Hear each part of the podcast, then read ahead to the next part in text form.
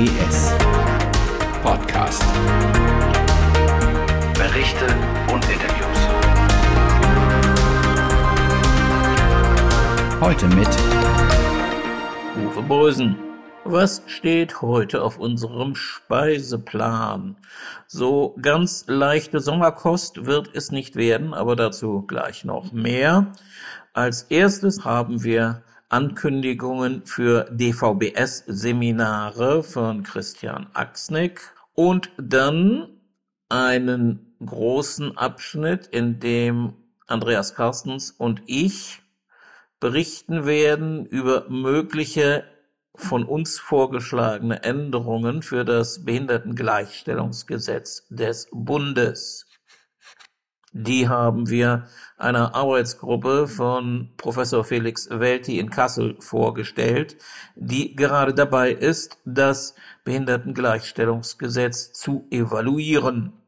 Und da habe ich mir gedacht, das könnte auch jedenfalls einen größeren Teil unserer Hörerinnen und Hörer interessieren, denn immerhin ist es ja so, dass wir, sobald wir mit Behörden des Bundes zu tun haben, vom Behindertengleichstellungsgesetz, das es immerhin in diesem Jahr auch schon 20 Jahre gibt, betroffen sind.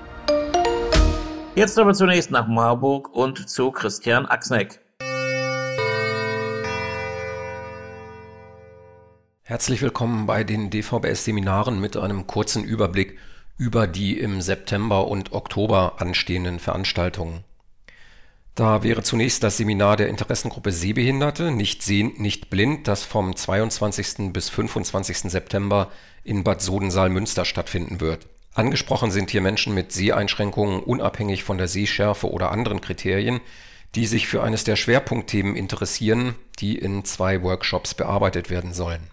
Workshop 1 steht unter dem Titel Eigentlich sehe ich doch alles. Der Workshop dreht sich um den Umgang mit der Sehbehinderung im Arbeitsleben. Workshop 2 hat den Titel In Führung gehen, Arbeitsassistenz gut anleiten und berufliche Partner im Umgang mit der Sehbehinderung sensibilisieren. Außerdem ist an allen vier Seminartagen auch der Technik-Zoo geöffnet. Dort sind nützliche Helfer willkommen. Jeder darf Geräte mitbringen, die den Alltag mit der Sehbehinderung erleichtern, vom kleinen technischen Hilfsmittel bis zum Hightech-Gerät.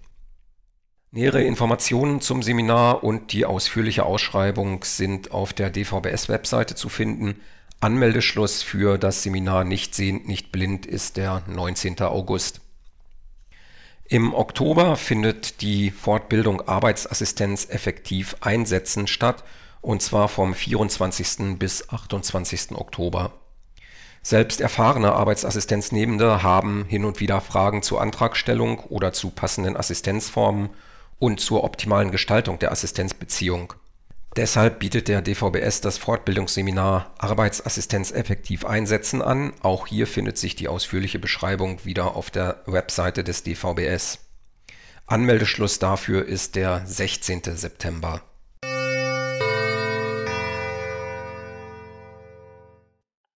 So, nun wird es, wie vorhin schon angekündigt, juristisch. Und hier geht es zunächst um Fragen zu Paragraph 10 des Behindertengleichstellungsgesetzes. Da geht es darum, dass behördliche Bescheide Menschen mit Behinderungen in einer für sie zugänglichen Form zur Verfügung gestellt werden müssen. Und da war die Frage, die uns gestellt wurde, welche Erfahrungen haben wir mit dieser Vorschrift sammeln können? Dazu Andreas Carstens. Wir haben Erfahrungen mit dieser Vorschrift, äh, kommen damit immer wieder in Kontakt, auch über unsere Mitglieder, die uns davon berichten. Es gibt ja eine vergleichbare Vorschrift auch in 191a des Gerichtsverfassungsgesetzes, aber äh, die Voraussetzungen und die praktische Anwendung sind sehr ähnlich. Und äh, wir müssen zu Paragraph 10 BGG sagen, dass wir diese Vorschrift zwar als sehr wichtig ansehen, dass sie aber in der Praxis viel zu schwerfällig ist und dass der Anwendungsbereich viel zu eng gefasst ist, so dass das ein wichtiger Punkt ist, wo wir einen Verbesserungsbedarf sehen, wenn das BGG überarbeitet wird. Warum ist die Vorschrift zu eng? Sie ist zu eng, weil sie vom Wortlaut, also es geht ja hier um Paragraph 10 Absatz 1 Satz 2, wonach Blinde und Sehbehinderte einen Anspruch darauf haben, dass Bescheide, öffentlich-rechtliche Verträge und Vordrucke in einer wahrnehmbaren Form zugänglich gemacht werden. Äh, das bezieht sich auf diese drei Beispiele. Bescheide, Vordrucke und öffentlich-rechtliche Verträge.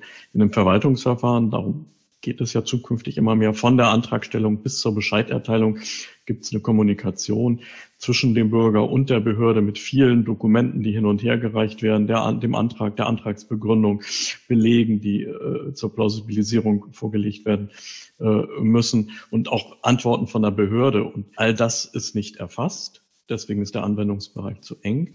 Die Vorschrift ist auch viel zu schwerfällig weil sie ja nur einen Anspruch darauf gibt, dass Dokumente, die bisher nicht barrierefrei sind, zusätzlich in einer für betroffene Person wahrnehmbaren Form zugänglich gemacht werden. Und wenn es beispielsweise um die Bekanntgabe von Verwaltungsakten geht, dann werden die Fristen in Gang gesetzt durch die Bekanntgabe, durch die Zustellung des Verwaltungsaktes, unabhängig davon, ob dieser Verwaltungsakt auch in einer wahrnehmbaren Form gleichzeitig der betreffenden Person zugänglich gemacht wird. Das heißt, die Fristen laufen, werden mitunter versäumt, weil die betroffene Person den Inhalt des Verwaltungsakts noch gar nicht zur Kenntnis nehmen kann und muss dann diesen mehr äh, sehr mühsamen, schwerfälligen Weg über die Wiedereinsetzung in den vorigen Stand bestreiten mit hohen Hürden und verschuldensabhängig um überhaupt dann äh, das Verwaltungs- oder Gerichtsverfahren durchlaufen zu können.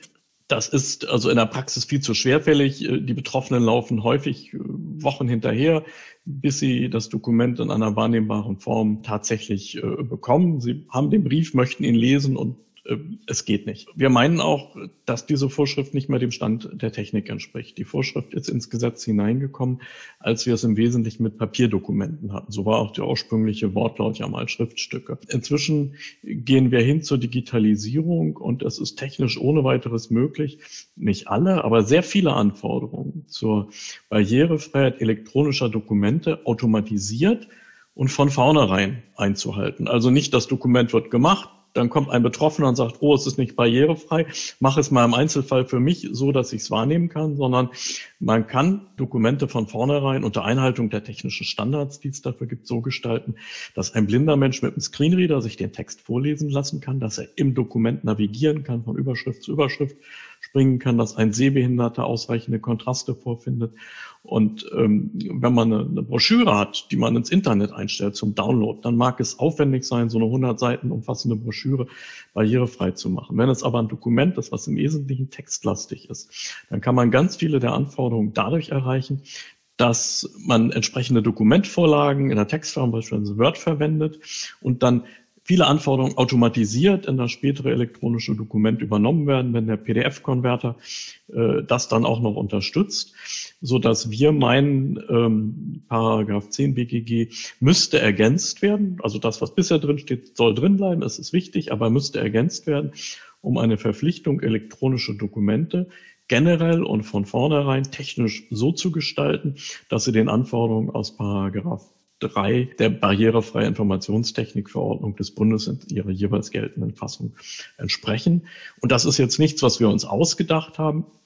Das findet man beispielsweise im Bereich der Justiz auch in Paragraph 2 Absatz 4 der Dokumentenerstellungs- und Übermittlungsverordnung geregelt. Komplizierter Name, eine Rechtsverordnung für die elektronische Kommunikation in der Justiz. Da findet man das beispielhaft umgesetzt. Wortlaut habe ich eben ein bisschen anders vorgeschlagen. Also man sollte die Vorschrift dann auch, auch nicht auf das Verwaltungsverfahren beschränken, so wie es in der barrierefreie äh, Dokumentenverordnung im Moment genannt ist, äh, sondern der Bürger, der mit der Behörde Kontakt hat und ein bestimmtes Dokument anfordert, was jetzt nicht im Internet eingestellt ist, dafür gibt es ja schon andere Rechtsvorschriften, da kommen wir nachher noch drauf, der sollte automatisch das Dokument so kriegen, dass er es im Großen und Ganzen nutzen kann. Ein großes Thema für uns ist natürlich die Zugänglichkeit von Internet und auch die Fragen, die sich mit E-Akten verbinden. Darüber haben wir des Längeren in diesem Gespräch uns ausgetauscht und auch hier hören wir zunächst Andreas Carstens und weiter dann auch noch zur Frage, welche Möglichkeiten es gibt, die Dinge, die bislang einfach nicht gut laufen, vielleicht in bessere Bahnen zu lenken. Ja, also ich würde jetzt auch unterscheiden in der Antwort Webauftritte einerseits, also Internet und Intranet, und dann die IT an den Arbeitsplätzen der Beschäftigten, wozu insbesondere die elektronischen Akten gehören, bleiben wir noch ein bisschen bei äh, den Webauftritten. Wir waren erschrocken äh, über das, was der Bericht an die EU-Kommission an Mängeln äh, alles aufgelistet hat. Aber durch äh, die vielen Kontakte mit unseren Mitgliedern und eigene Erfahrungen äh, waren wir dann doch nicht so überrascht. Ähm, hinzu kommt, dass nicht nur die Webauftritte nicht barrierefrei sind, sondern ja häufig äh, Dokumente, beispielsweise PDF-Dokumente zum Download angeboten werden. Und wenn man da auf die Webseiten des Bundes geht, dann steht da häufig hinter so einem PDF ehrlicherweise nicht barrierefrei. Ist okay, dass sie ehrlich sind, aber eigentlich, das ist Teil des Internetauftritts. Das ist schon seit vielen Jahren barrierefrei zu machen, ist aber nicht geschehen. Der Bericht dokumentiert auch nochmal von über 1000 äh, PDF-Dokumenten, die geprüft worden sind in so einem automatisierten Verfahren, haben gerade mal 10 Prozent diesen automatisierten Test äh, bestanden. Und viele Dinge kann man gar nicht automatisiert treffen. Äh, die kommen also noch hinzu. Was sind die Ursachen dafür? Und eigentlich kann man es nicht erklären, da seit 2002 die Verpflichtung zur Barrierefreiheit besteht und es trotzdem nicht umgesetzt ist. Und Die Erklärung ist, ist einfach, es ist lästig und das Know-how fehlt. Ne? Genau. Ist also genau. eine, eine, eine sehr banale Feststellung natürlich, aber äh, das ist die, die am nächsten liegt, sage ich mal. Ja, aber es gibt halt auch im Internet viele Seiten, wo gesagt wird, welches sind die Anforderungen an die barrierefreie Gestaltung von Webauftritten, also die Standards, die man einhalten muss mit, den WCAG, äh, dem Web Content Accessibility Guidelines oder dem europäischen Standard EN 301 die sind seit Jahren vorhanden. Das gibt das praktische Wissen, wie man das umsetzt. Es gibt seit Jahren Testverfahren, wie man prüfen kann, ob das eingehalten wird. Und es wird trotzdem nicht oder nur zum Teil gemacht. Da müssen wir irgendwie von, von runterkommen. Und jetzt könnten wir uns als Experten, Beusen und ich oder mit anderen Experten zusammen hinsetzen und sagen, was sind denn die Ursachen? Barrierefreies Webauftritt zu gestalten, da gibt es viele Stellschrauben. Da braucht man ein Content-Management-System, das muss geeignet sein. Äh, barrierefreie Webseiten, das, das muss das ermöglichen und unterstützen. Äh, der Webauftritt selber muss barrierefrei gestaltet werden. Dann gibt es die Online-Redakteure, die Inhalte einstellen. Dann gibt es die PDF-Dokumente, die zum Download. Also da gibt es ganz viele einzelne Stellen, wo man gucken könnte. Die sind aber alle bekannt und das ist technisch ohne weiteres möglich, das zu machen. Gleichwohl wird es mhm. nicht eingehalten. Wenn wir jetzt von dieser Ursache ausgehen und uns fragen, wie kann man hier zu einer Verbesserung kommen, dann reicht es eigentlich nicht, zu sagen, das ist alles schlecht, das muss besser werden, sondern äh, wir haben so zwei, drei zentrale äh, Dinge, die uns eingefallen sind. Das erste, es müsste eigentlich auf Bundesebene ein, ein Forschungsprojekt geben, so ein Forschungsauftrag, wo tatsächlich mal die Ursachen analysiert werden dafür, dass immer noch so viele Webauftritte, so viele Barrieren enthalten. Und da muss man sich die einzelnen Stellschrauben, die ich eben genannt habe, genau ansehen, analysieren. Woran liegt es? Unter Beteiligung äh, von Menschen aus Verbänden mit äh, Behinderungen, dass da auch die richtigen Fragen gestellt werden. Und dann müsste man am Ende eines solchen Forschungsprojektes oder Auftrages dann eben auch sagen, jetzt sagen wir genau, wie es gemacht wird. Also eine Stellschraube Content Management System und dass man dann auch definiert, welche Anforderungen an ein gutes Content Management System sind zu erstellen, damit nicht hinterher grottenschlechte, äh, barrierebehaftete äh, Webauftritte dabei rauskommen. Also so ein Forschungsprojekt, das wäre ein wichtiges Anliegen und dieser Bericht, der jetzt äh, also das BGG wurde ja 2018 aufgrund der EU-Richtlinie 2016-2102 novelliert. Dazu gehört eben auch, dass die Mitgliedstaaten unter Deutschland verpflichtet waren, Ende Januar erstmals einen Bericht an die EU-Kommission über den Stand der Barrierefreiheit der Webauftritte öffentlicher Stellen zu erstatten. Da ist dokumentiert, wie schlecht es ist, aber es werden keine Ursachen analysiert und keine Verbesserungsvorschläge gemacht. Und das könnte durch so einen Forschungsauftrag eingefangen werden. Die nächste Sache, wir haben den Eindruck, dass es wichtig ist, Ross und Reiter zu nennen. Also es gibt mhm. auf Bundesebene die Überwachungsstelle und in den Ländern parallel Überwachungsstellen und die müssten verpflichtet werden, zu veröffentlichen, welche Webseiten sie geprüft haben unter Angabe des Namens der öffentlichen Stelle, deren Webauftritt äh, geprüft wurde mit den Ergebnissen, äh, die dabei festgestellt worden sind, weil ich davon ausgehe, dass jeder Behördenleiter, wenn er die Gefahr sieht, mit einer schlechten Schlagzeile äh, mhm. in, in, die Öffentlichkeit zu geraten, dass er sagt, oh, da müssen wir aber was tun. Da, Ja. Dann, dann wird es plötzlich brenzlig. Also als Ja. die 2018 die, diese Richtlinie äh, ins BGG umgesetzt wurde, da kamen öffentliche Stellen auf uns zu, die haben nicht gefragt, was müssen wir tun, damit es barrierefrei wird, sondern die haben gesagt, was wird denn demnächst geprüft? Und da steckte immer die Idee dahinter, hm, wir wollen nicht negativ auffallen. Also Ja. man muss hier Ross und Reiter benennen. Das wäre ganz wichtig. So eine Verpflichtung gibt es bisher nicht. Und äh, da sperren die sich äh, bisher auch äh, dagegen. Es darf nicht folgenlos bleiben, wenn äh, Barrierefreiheit nicht eingehalten wird. Und allein die Veröffentlichung wäre schon so eine wichtige Sanktion. Wir haben ja nicht nur das BGG, sondern es gibt ja auch das AGG.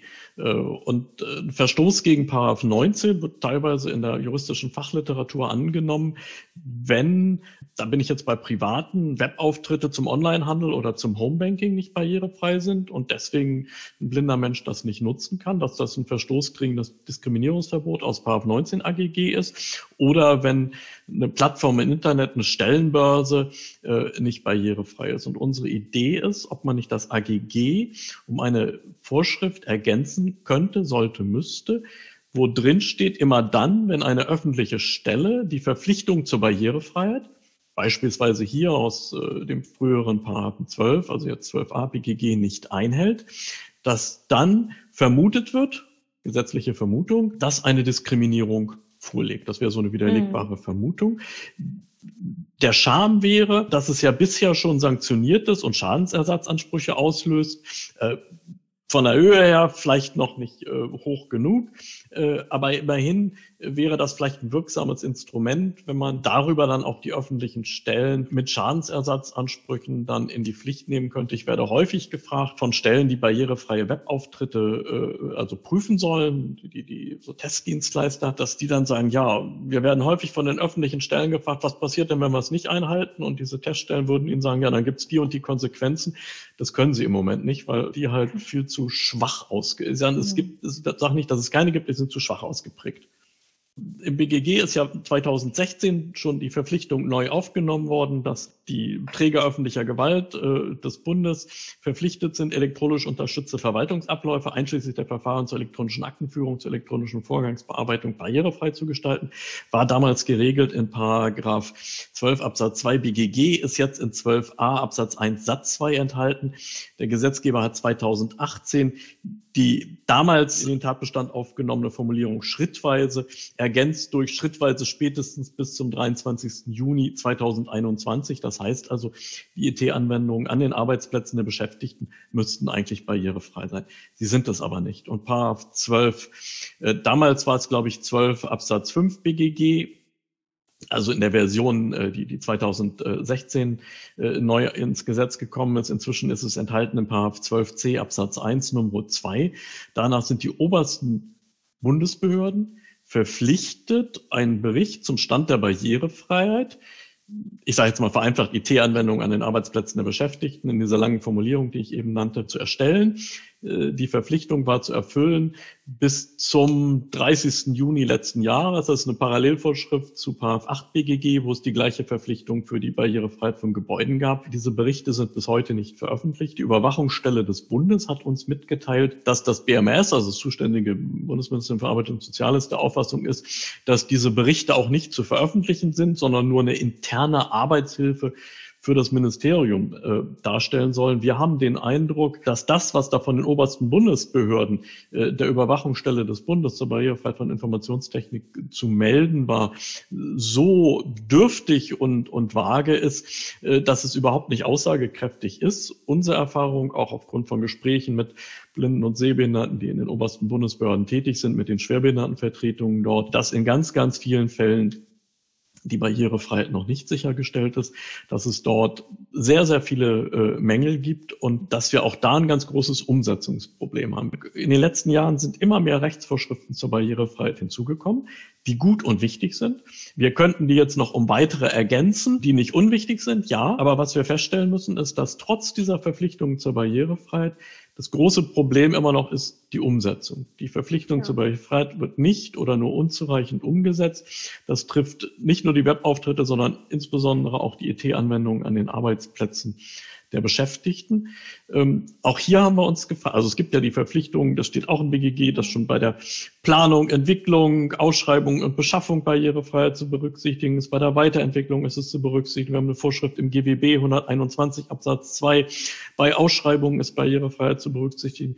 Trotzdem kommen wir hier nicht richtig voran. Und auch da haben wir nach einem Hebel gesucht, um das zu verbessern. Und ein Hebel ist aus unserer Sicht, dass die Schwerbehindertenvertretung deutlich mehr Rechte bekommen muss, weil das sind die Betroffenen. Also man braucht eigentlich immer, Barrierefreiheit ist kein Selbstgänger, es wird nicht von alleine gemacht. Man braucht immer Leute, die darauf hinweisen und sagen, da gibt es die Verpflichtung, ihr müsst aber, und da muss man die Schwerbehindertenvertretung in den Stand setzen, das auch besser umsetzen zu können. Und da haben wir also zwei, drei Vorschläge.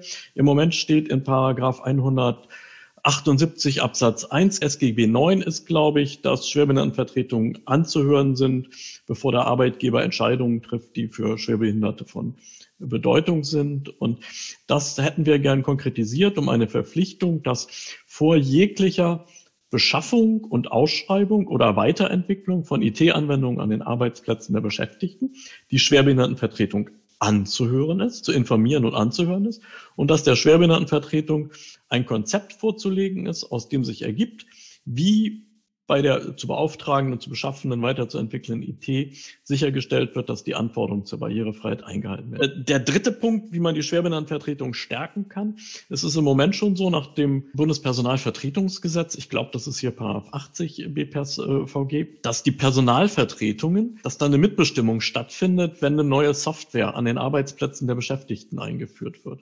Und parallel dazu stellen wir uns vor, dass Schwerbehindertenvertretungen hier auch ein echtes Mitbestimmungsrecht bekommen, bezogen darauf, ob die neu einzuführende IT barrierefrei ist. Und wenn man der Schwerbehindertenvertretung diese Instrumente an die Hand geben würde, dann könnten sie viel besser in der Bundesverwaltung, in den Bundesministerien das auch erreichen. Es gibt einige, die sich richtig engagieren, die die bisherigen Instrumente schon genau für das nutzen, äh, was ich eben gesagt habe, aber dann auch immer wieder an Grenzen stoßen, das einfordern müssen. Und wenn dann im Gesetz klar drinsteht, öffentliche Stelle oder Arbeitgeber, wenn du das machst, dann musst du der Schwerbehindertenvertretung das vorlegen. Dann wäre das ganz wichtig. Wir haben ja im BGG die Verpflichtung nur für die öffentlichen Stellen, also für die öffentlichen Arbeitgeber. Mhm. SGB 9 gilt für alle Arbeitgeber. Da haben wir die Parallelvorschrift, 164 Absatz 4 Nummer 4 SGB 9 sagt, dass die Arbeitsplätze behindertengerecht zu gestalten sind. Und dazu ja. gehört eben nicht nur der behindertengerechte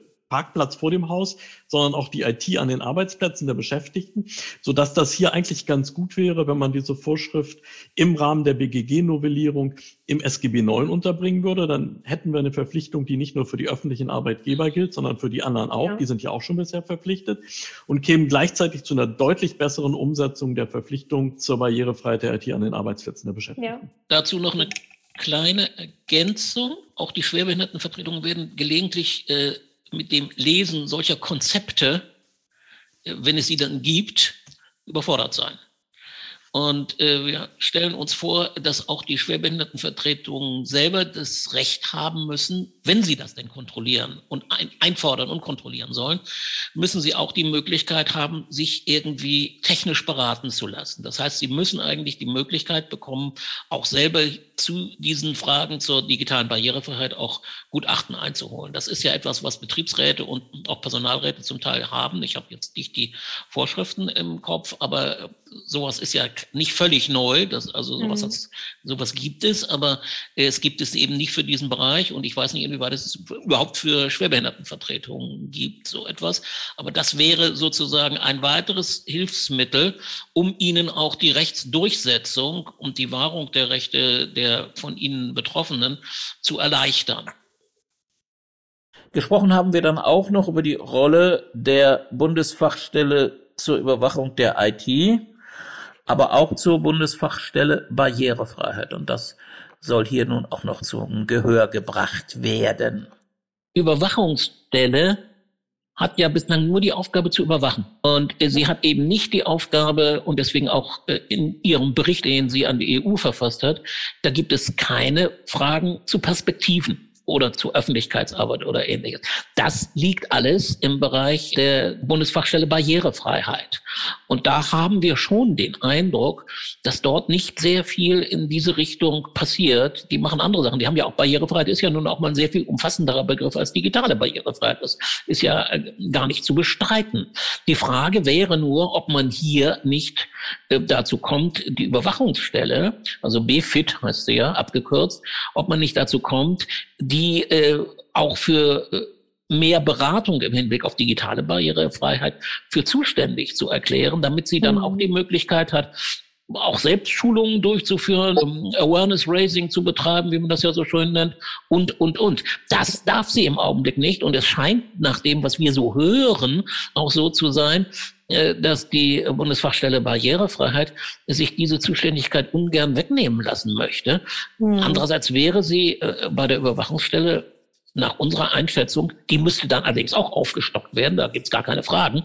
Aber im Prinzip wäre sie vom technischen Know-how, wenn wir da die richtigen Leute mhm. finden, viel besser geeignet, diese Aufgaben wahrzunehmen.